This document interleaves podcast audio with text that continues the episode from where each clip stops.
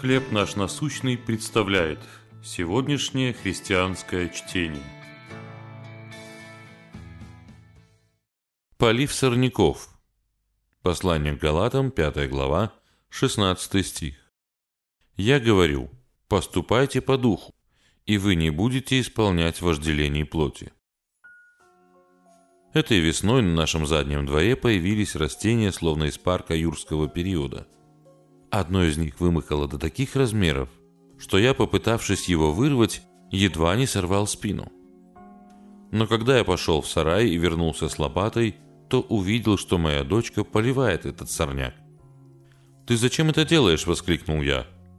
«Хочу посмотреть, до какой высоты оно вырастет», – ответила она, проказливо улыбаясь.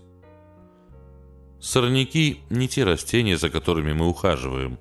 Но размышляя об этом случае, я осознал, что иногда мы действительно поливаем сорняки в своей духовной жизни, подпитывая желания, которые заглушают наш рост во Христе.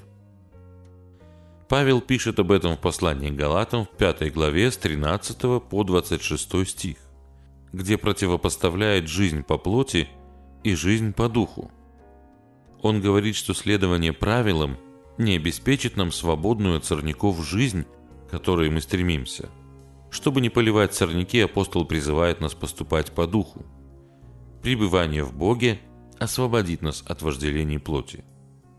Чтобы в полноте понять учение Павла, нужна целая жизнь. Но с другой стороны, смысл его слов прост. Вместо того, чтобы подпитывать свои эгоистичные желания, выращивая никому не нужные сорняки – лучше развивать отношения с Богом. Так мы вырастим добрый плод и пожнем урожай благочестивой жизни. Какие области вашей духовной жизни нуждаются в прополке?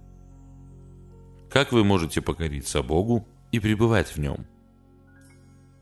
Небесный Отец, иногда я поливаю сорняки в своей духовной жизни. Помоги мне вместо этого пребывать в Тебе – чтобы ты производил во мне духовный плод. Чтение на сегодня предоставлено служением «Хлеб наш насущный». Еще больше материалов вы найдете у нас на сайте, в соцсетях и YouTube.